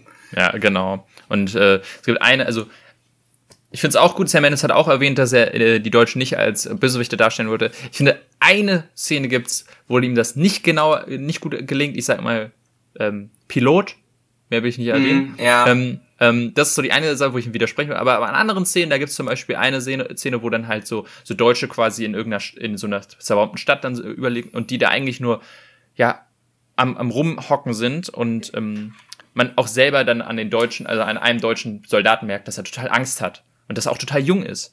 Und das ist auch was, was du erwähnt hast, wie, wie, dass alle Charaktere auch wahnsinnig jung sind. In vielen anderen Kriegsfilmen sind sie halt irgendwelche 30-jährigen Männer, mhm. ähm, wo man sich denkt, ja, okay, aber hier sieht man, es gibt eine wahnsinnig tolle Szene, meine Lieblingsszene im Film, wo später man halt in den Wald kommt und da ist dann gerade jemand, der singt und alle sitzen drumherum und hören zu und ähm, das ist eine wahnsinnig tolle Kamerafahrt, so, so im Halbkreis um alle herum und dann so Zoom auf den, den Sänger und dann dreht sich die Kamera einmal. Und plötzlich siehst du die Gesichter von denen, die da sitzen und realisierst, das sind alles Jungs. Das sind alle, die sind 18, 17, ähm, ja. 20, also in unserem Alter, noch jünger sogar. Und dann realisiert man, ey, die kämpfen da gerade in einem Krieg, der sie null angeht und das, das, das wirkt einem nochmal so eine, eine rein. Es gibt wenig Filme, die es schaffen, diesen, diesen, diese all, dieses, ähm, ja, diese, die, diese, Jugend von, von, die einem genommen wird, auch in gewisser Weise, äh, in, diesem, in diesen Jahrzehnten darzustellen. Das fand ich wahnsinnig beeindruckend. Ja, also er nimmt einfach diesen ganzen Konflikt unglaublich ernst. Ähm, ich glaube, der beruht ja auch so halb auf einer wahren Geschichte. Also ja, auf, zumindestens auf einer Story, die, glaube ich, der Großvater vom Regisseur erzählt hat, hatte ich so ein bisschen. Ja, genau, der Großvater vom Regisseur, ähm, Alf, Alfred Mendes, hat damals im Krieg gekämpft. Ich bin mir nicht, ich habe es nicht ganz verstanden, ob das exakt die Story ist mhm. oder so in Ansätzen. Ich glaube ja. Ähm, und das wollte quasi ähm, oder es, es ist daran inspiriert, sagen wir mal. Ja, also viele, genau. auch viele einzelne Szenen hat er mit rübergenommen oder äh, die haben sich sehr viel mit, mit Zeitzeugen äh, unterhalten, die halt Sachen erzählt haben. Dieses ähm, im Wald singen ist zum Beispiel angelehnt an eine Szene, die jemand erzählt hat, wo sie in einem Bauernhaus ähm, ein Klavier gefunden haben und da jemand eine Debussy ähm, äh, Stück gespielt hat und das dann halt quasi so ähm, ist dann so in den Film eingegangen. Ja, also einfach wirklich diese Leiden des Kriegs, diese völlige Sinnlosigkeit, dieses es ist nichts toll daran und ähm, das äh, das schafft der Film wahnsinnig toll und ja, ähm, ja jetzt müssen wir glaube ich auch glaube ich unbedingt auf das Gimmick Gimmick ja. in Anführungszeichen eingehen und zwar dass der Film halt ein Fake-One-Shot ist. Und da muss ich wirklich sagen, das nervt mich an vielen Leuten, die diesen Film kritisieren. Das habe ich häufig gehört und dachte mir, ey, was ist das denn für ein Quatsch? Die regen sich darüber auf, oder es wird sich darüber aufgeregt, dass dieser Film kein echter One-Shot ist, beziehungsweise dass der Film das nur als Gimmick benutzt, weil er mhm. sonst ein langweiliger 0815-Film wäre. Und nur durch ein Fake One-Shot-Gimmick sich irgendwie interessant machen muss. Und da sage ich, nee, absolut überhaupt nicht. Das ist überhaupt kein Gimmick. Das sorgt für eine wahnsinnig einmalige Kino-Experience und, und schafft eine, eine ja, gerade was Kriegsfilme angeht, was, was noch nie vorher da gewesen ist. Ähm, ich weiß nicht, ob wie, wie hast du denn den Film so wahrgenommen durch diese Tatsache, dass es ein One-Shot ist, in Anführungszeichen? Also tatsächlich hat es mich in einigen Momenten dummerweise so ein bisschen rausgerissen, weil ich genau versucht habe zu gucken, wann die Schnitte sind. Mhm, ja. Also, ne? man, man sucht erkennen, halt direkt, ne? es gibt so ein paar Szenen, da wird es dann einmal komplett dunkel, da weißt du, ja gut, da kannst du halt super einen Schnitt einbauen. Ähm, er springt einmal ins Wasser, ich glaube, da gibt's auch einen Schnitt. Ähm, du kannst sie nicht erkennen, du kannst nur raten und dir denken so, ja, da hat's wahrscheinlich Sinn gemacht, da einen Schnitt zu setzen. Ähm, sonst ist es halt wirklich, verbindet sich das quasi mit dem, was wir eben gesagt haben, mit diesem, dass er ganz nah und ganz ehrlich äh, im Krieg bleibt, weil er bleibt halt bei allem drauf.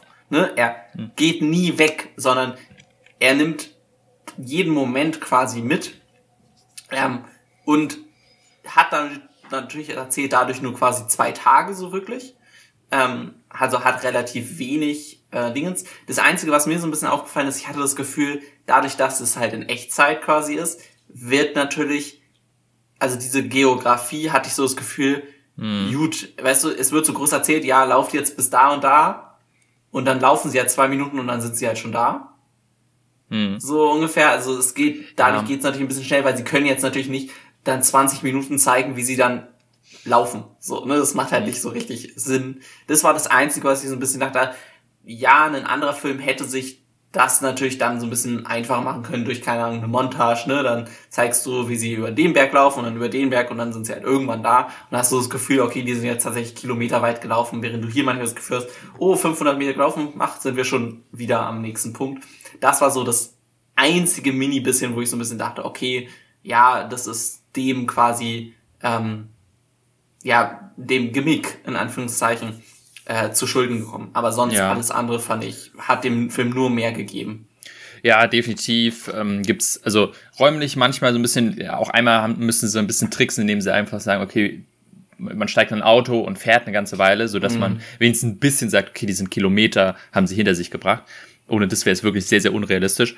Und was Zeit angeht, ist es auch manchmal schwierig. Also es gibt einen Zeitsprung in dem Film, ähm, der das ein bisschen realistischer macht, aber ich weiß noch, an einer Stelle fand ich es auch damals im, im, Kino ein bisschen rausreißend, weil es, es ist Nacht und innerhalb von zehn Minuten ist es im Grunde helllichter Tag.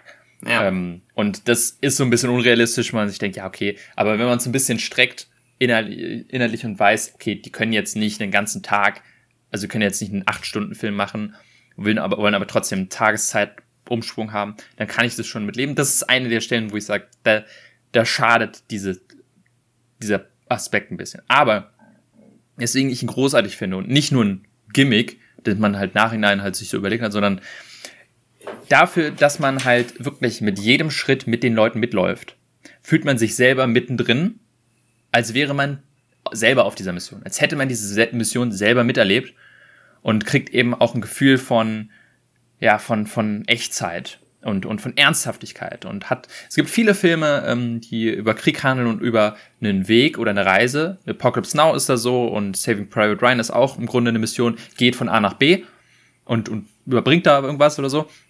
Und deswegen macht der Film da was im Grunde nichts Neues, aber dadurch, dass du mit denen selber mitläufst, hast du selber das Gefühl von dieser, von dieser Räumlichkeit. Und ich, es gibt einen tollen Moment im Kino, den ich hatte, wo es gibt eine Szene auf dem Bauernhof und ähm, dann irgendwann steigt man dann in ein Auto und fährt quasi von diesem Bauernhof weg. Und dann siehst du im Hintergrund diesen Bauernhof und weißt, okay, da ist gerade was passiert. Und du erinnerst dich, ah, das ist alles passiert. Und dann siehst du im Hintergrund, ach guck mal, da ist der Fluss, da sind sie doch gerade rüber. Und dahinter ist der Baumgarten, durch den sie durchlaufen. Und dahinter sehe ich den Hügel, von dem sie runtergekommen sind. Und da ist der Wald, durch den sie durchgelaufen sind. Und in, in Gedanken bin ich dann, und man sieht zwar jetzt nicht, aber durch den Wald sind sie gelaufen, dahinter war dann der Steinbruch und da sind sie durch und dann, und dann konnte ich im Kopf den kompletten Film rückwärts laufen bis mhm. zum Anfang. Und das war so beeindruckend, weil ich dann wirklich das Gefühl hatte, ey, ich erlebe gerade in Echtzeit diesen, diese Mission mit und fühle mich gerade wie selber im Krieg und äh, weiß, wie schlimm das gerade alles ist. Und also wie gesagt, kein Film schafft es für mich so immersiv einen da reinzuschmeißen, direkt ins, ins Geschehen und einem mitfühlen zu lassen, wie schlimm und, und ernsthaft es ist und wie zum Beispiel auch traumatische Erlebnisse ähm, einen ja ja was für einen Effekt die dann haben, weil du ja im Grunde eigentlich nicht die Zeit hast zu trauern, sondern einfach aufstehen musst und weitergehen musst. Ja. Und das schafft der Film auch wahnsinnig gut, dass man sagen kann, hey, ähm, sowas kommt einem vielleicht an ganz anderer Stelle erstmal wieder rüber, wo in anderen Filmen ein Schnitt wäre oder eine kleine Montage, so nach Motto, er hat jetzt getraut und weiter geht's. In dem Film erlebst du alles in Echtzeit mit und das, ähm, ja, das hast du in keinem anderen Film und deswegen finde ich, ist es nicht kein Gimmick, sondern macht wahnsinnig Sinn und äh, macht diesen Film zum unglaublichen Alleinstellungsmerkmal. Ja, das ist auf jeden Fall, es ist super krass. Also ich, gut, ich habe ihn jetzt erst heute geguckt, mhm. deswegen mhm. wüsste ich ihn nicht so ganz, wo ich ihn einordnen soll. Ich würde ihn wahrscheinlich als meinen Lieblingskriegsfilm bezeichnen, weil ich jetzt nicht so richtig hätte, ja. einen, dem ich ihn auch vergleichen könnte. Wurde er in meiner Alltime Topliste, da müsste man, muss man den, glaube ich, nochmal gesehen haben und dann nochmal ein bisschen Gedanken drüber machen. Ja, bei mir ist Aber es tatsächlich, ja. ja.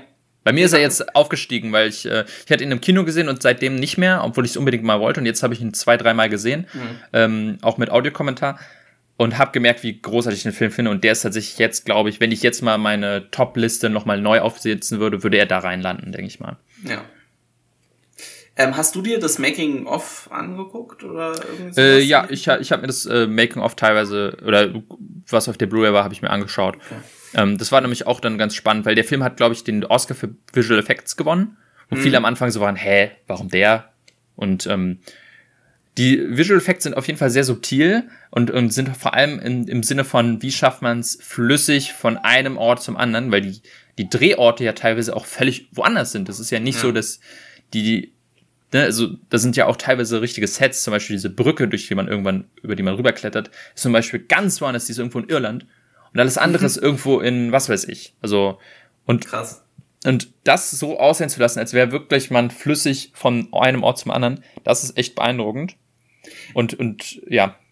Wie viel haben Sie tatsächlich, also visuelle Effekte benutzt und wie viel haben Sie tatsächlich quasi gebaut von dem Set? Weil ich fand, es sah alles nie nach irgendwie Greenscreen oder irgendwie mhm. sowas aus. Das ist nämlich echt beeindruckend. Sie haben eigentlich alles gebaut. Also diese komplett zerstörte Stadt, durch die man da mal irgendwann mhm. durchgeht, ist komplett gebaut. Und die haben auch tatsächlich sich ne, erstmal ein Modell erstellt von der Stadt, wie sie äh, ganz aussieht, ähm, und nicht zerstört, um zu sagen, okay, wir müssen die Stadt so aussehen lassen, als würde sie auch Sinn machen und haben es so designt. Und dann haben sie sie zerstört als Modell und dann geguckt, wie sieht es da dann zerstört aus und haben dann das Modell erstmal und dann nachgebaut. Und einer der größten Visual Effects ist im Grunde, es gibt eine Szene mit einer brennenden Kirche in dieser Stadt. Und das ist im Grunde eigentlich ein riesiges Gestell mit tausenden von Lampen, was dann im Digitalen zu einer, äh, was einfach eine Lichtquelle ist für die komplette Szene. Und das wurde dann zu einer brennenden Kirche digital gemacht, äh, die aber echt beeindruckend aussieht.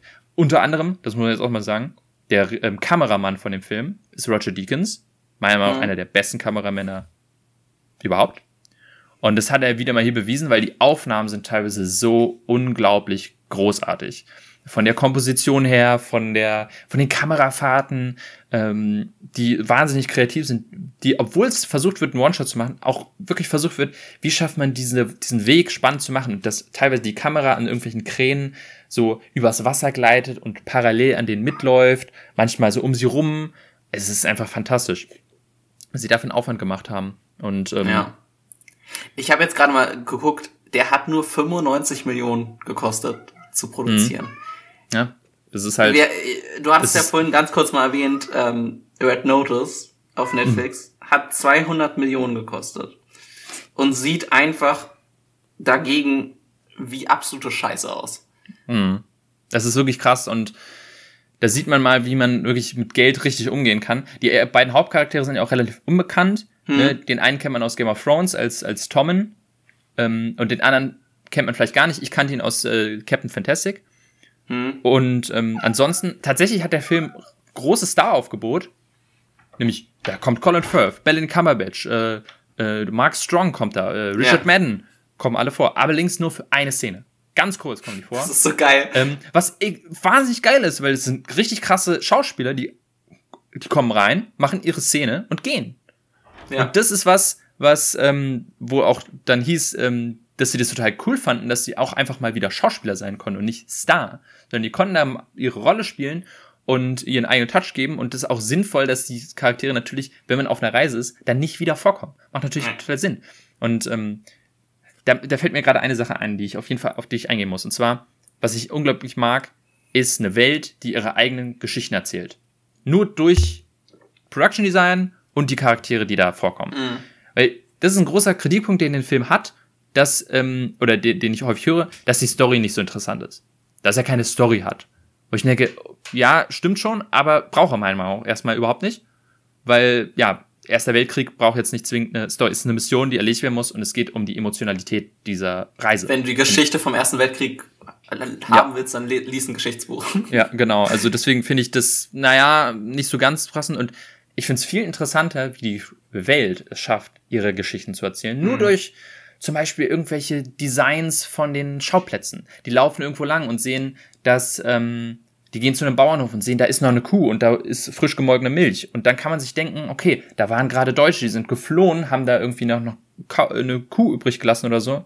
Oder die gehen durch einen alten deutschen Bunker und sehen da irgendeinen einen, ähm, einen, einen Bild von, von irgendjemandem, der es da zurückgelassen hat und weiß, hey, da war jemand und hat ne, seine Geliebte vermisst er oder so. Und ohne dass es groß angesprochen wird, entstehen diese tausend Geschichten in deinem Kopf. Oder auch was die Charaktere, die einmal kurz auftauchen und dann wieder gehen, dann im Rest des Films oder Rest der Geschichte machen.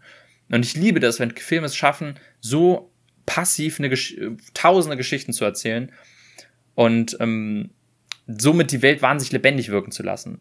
Und es gibt wenig Filme, die das schaffen. Ähm, und das ist einer der besten Beispiele, ja. meiner Meinung nach. Ja. ja. Also deswegen auch finde ich voll verdient die ganzen Preise. Der hat ja überall abgeräumt so ein bisschen. Wobei er tatsächlich für bestes Szenenbild nicht gewonnen hat. Habe ich um. mich auch gewundert, dass ähm, ich weiß gerade nicht, äh, wer da gewonnen hat. Ich glaube Parasite. Parasite hat Best Production gewonnen, was man kann verstehen sein. kann. Das war generell, muss man auch sagen, ähm, das war ja Oscar-Jahr 2019. Meiner auch eines mhm. der besten Oscar-Jahre überhaupt. Und ähm, vielleicht hat er deswegen vielleicht ein paar Preise zu wenig gewonnen oder ist unter dem Radar gelaufen. Hat er, ähm, hat er 19 Oscars oder 20 Oscars? 20 Oscars? Das wäre. Nee, nee, also äh, nee, in 2019. Ach, so, 2019. Ähm, also er hat 2020 waren die Verleihung. Okay. Und 19 war das Kinojahr. Ich, ich sage immer das okay. Kinojahr. Ja.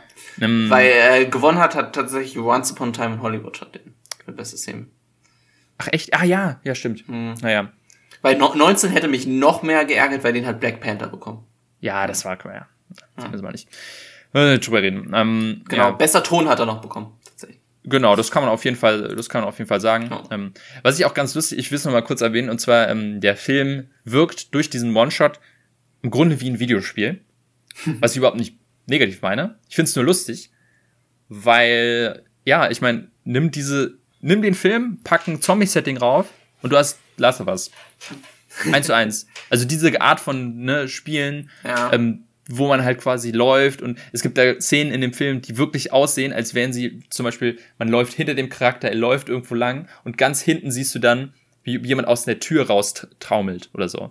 Und man hat das Gefühl, okay, das ist genau wie in einem Videospiel, wenn du irgendwo läufst und du triggerst quasi ein Event, das ein irgendwie, wie bei Last of Us, triggerst du dann, dass da irgendwie ein Zombie gerade aus der Tür rausbricht ja. oder so. Es ich fand es nur lustig, dass es einfach sich anfühlt wie ein Videospiel. Und das, wie gesagt, nicht negativ gemeint, weil Videospiele es ja auch schaffen, immersiv Leute in Welten zu befördern. Und genauso schafft es 1917 auch. Ja. Auf jeden ja. Fall. Mhm. Also, wenn man den, also für all die, die jetzt zuhören und den vielleicht noch nicht gesehen haben und jetzt durch unsere Erzählung da Lust drauf haben, guckt ihn unbedingt, unbedingt an. Gibt es auf Amazon Prime. Ähm, ja. Leider nicht die 4K-Version umsonst, aber. Ja. ja. Aber es ist auf jeden Fall, finde ich, ein Film, den jeder gesehen haben sollte und echt unter dem Radar läuft. Also viel, viel zu wenig drüber geredet, meiner Meinung nach. ein absolutes Meisterwerk. Ja. Mm, ja. Hast du sonst noch was? Oder wollen wir? Nee, ich glaube, wir würden damit dann übergehen. Mhm. Zum, genau, Filme für die nächsten zwei Wochen, beziehungsweise wir werfen natürlich wie immer erstmal rein. Was wirfst du denn diese Woche rein? Ah, ich bin, äh, genau, ich, ähm, ich habe mich überlegt, ähm, ich möchte mal einen Disney-Film reinwerfen, einen Disney-Animationsfilm. Da überlegt, welchen werfe ich rein. Wenn es mein Lieblingsfilm wäre, müsste ich Aladdin reinwerfen. Habe ich aber, mache ich aber nicht. Ich habe mich über, ich habe überlegt, ich möchte auch so ein bisschen über das Thema Disney Live-Action-Verfilmungen reden. Mhm. Und deswegen habe ich mich entschieden für Der König der Löwen. Okay, ja. ja. Fast, genau. Ja. Genau, den schmeiß ich rein. Also wir wollen wahrscheinlich, also wir fokussieren uns dann schon aufs Original, okay. aber das Thema Disney Live Action will ich gerne ansprechen. Mhm. Ich habe auch einen Film, wo es so ein bisschen mit, mehr mit einem Thema verbunden ist, aber der Film auch selber super ist. Äh, ich werf rein The Danish Girl. Aha, den äh, habe ich noch nie gesehen. Cool. Äh, ein bisschen auch aus der Motivation, weil äh, vor einiger Zeit jetzt tatsächlich der Schauspieler angesprochen hat, dass er ähm, quasi heute diese Rolle nicht mehr annehmen würde. Ähm, mhm. Aus quasi, ja, ne, Bedenken. Deswegen, um das Thema ein bisschen und der Film selber äh, ist auch super. Deswegen, ja, den rein. Alles klar. Dann ziehen wir mal, ich fange mal an. Mal gespannt, welchen ich ziehe. Oh. Aha. Bei mir wird es Hangover. Oh, okay. Ja. Also den allerersten Hangover. Hm. Ähm, über die zwei und drei müssen wir nicht reden. Können wir ansprechen, aber muss ja. man nicht gesehen. Ja, mir ist hier schon ein Zettel runtergefallen. Ich glaube, ich nehme den dann auch direkt mal. Ah, das ist doch schön. Shaun of the Dead habe ich gezogen. Ah, wunderbar. Dann haben wir nächste Woche eine schön lighthearted Folge. Im Vergleich zu jetzt gerade. Ja. Sehr heavy Thema. Kommen wir in der nächsten Folge zu zwei sehr albernen Quatschfilmen, die aber eigentlich ganz cool sind. Das passt dann auch. Also wenn ich jetzt, wenn du jetzt irgendwie, ich weiß nicht, ob du irgendwas extrem Ernstes bei dir in der Box hast, ähm, müsste ich mal überlegen. Oh, wüsste ich jetzt aus dem Kopf auch nicht. Ich glaube, da bist du eher immer. Na gut, The Danish Girl jetzt natürlich, der ist Ja, natürlich sehr stimmt, ernst. ja, das wäre natürlich Ähm, äh, als über neuer. Hang, erstmal über Hangover sprechen und dann über Girl und, und die, ja. Nee, das passt. Ich glaube sonst. Edge of 17 ist jetzt nicht so quatschig, aber sonst ist bei mir Ja. nicht viel drin. Ah, aber, gu- mhm. ah, okay, cool. Dann hast du auch jetzt, glaube ich, äh, nur noch einen von deinen Originalfilmen übrig. Das 28 kann Days sein. Later. Hm, noch. der, andere einzige. Zombie-Film. Ja. Und ich habe noch äh, Oldboy und Inception, glaube ich. Die fehlen noch. Mhm. So, also nächstes Mal regulär in zwei Wochen ähm, Hangover 1 und Shaun of the Dead. Das kann man auch gleich mal Genau. gucken, ob die irgendwo sind. Hangover Ja, ist ja, ich, ich guck mal kurz Hangover. wenn ich mich richtig erinnere, war Shaun of the Dead auf jeden Fall auf Netflix. Das äh, habe ich Hangover ich, ist auf Netflix auch. Also, Ähm, nee, äh, Shaun of the Dead anscheinend nicht. Dann gucke ich mal ganz schnell auf Prime. Auf Disney Plus, glaube ich, muss man gar nicht erst gucken. Nee, ist auch nicht. Huch, kann man nicht mal ausleihen? Was ist denn da los? das ist ja echt ungewöhnlich. Dieses Video ist derzeit nicht verfügbar. Wie kann man denn Shaun of the Dead nicht ausleihen? Was ist denn das für ein Quatsch? Ja, gut, dann muss man mal gucken, wo man den herkriegt. Aber ich kann so, so viel schon mal sagen, den lohnt sich auch zu kaufen. Auf Blu-ray. Ja, das auf jeden Fall. Also ich habe ihn bei mir hier, Gott sei Dank schon. Ähm, Der ist tatsächlich nirgendwo verfügbar. wundert Man kann ihn bei, beim Sky Store leihen, Sehr gut. aber sonst. Maxdome auch. Na gut. Wie gesagt, lohnt sich zu kaufen oder auszuleihen. Ja. Kann man auch wieder in der Videothek, gibt's auch. Gibt's die noch? Also ich habe in Berlin noch eine, ich war aber lange nicht mehr da. Die bei, bei uns in der Nähe hatte zugemacht. Hm. Also ich war in, in, in, in Steglitz und äh, in Zehlendorf immer. Ja, genau. Da, als ich zugemacht habe, habe ich da auch ähm, beim Ausverkauf war ich dabei. ja, alles klar. Dann, wie gesagt, nächste Woche, äh, über, übernächste Woche dann unsere reguläre 18. Folge, die letzte reguläre dann in diesem Jahr. Genau. Und in der nächsten werden wir dann auch erstmal keine Filme reinwerfen, denke ich mal, sondern einfach ankündigen, welche Weihnachtsfilme wir gucken werden. Und ähm, ja, das soweit Genau. äh, zu Folge 17. Dann sehen wir uns beim nächsten Mal. Bis dann. Ciao, ciao.